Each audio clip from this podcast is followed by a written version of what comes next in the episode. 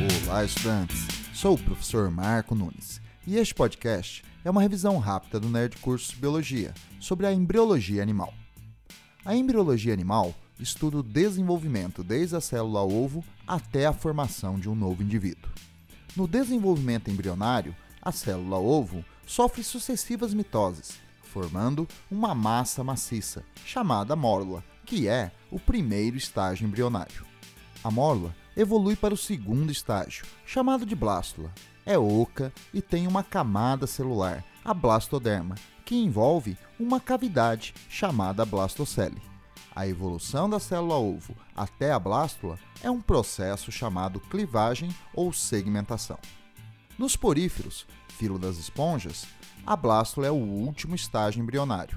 Porém, nos outros animais, a blástula evolui para um terceiro estágio, a gástrula, através de uma invaginação ou embolia, que faz desaparecer a blastocele e cria uma nova cavidade, o arquêntero, e também uma abertura, chamada blastóporo. O arquêntero é o intestino primitivo e o blastóporo, a boca primitiva.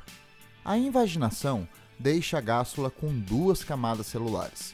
A externa é a ectoderma e a interna, que reveste o arquêntero, a endoderma. A evolução da blástula em gástula é chamada gastrulação. Nos quinidários, como as águas vivas, a gástula diblástica, ou seja, com duas camadas de tecidos embrionários, é o último estágio embrionário. Porém, na maioria dos animais, surge entre a ectoderma e a endoderma um terceiro tecido embrionário, chamado mesoderma, formando uma gástrula triblástica.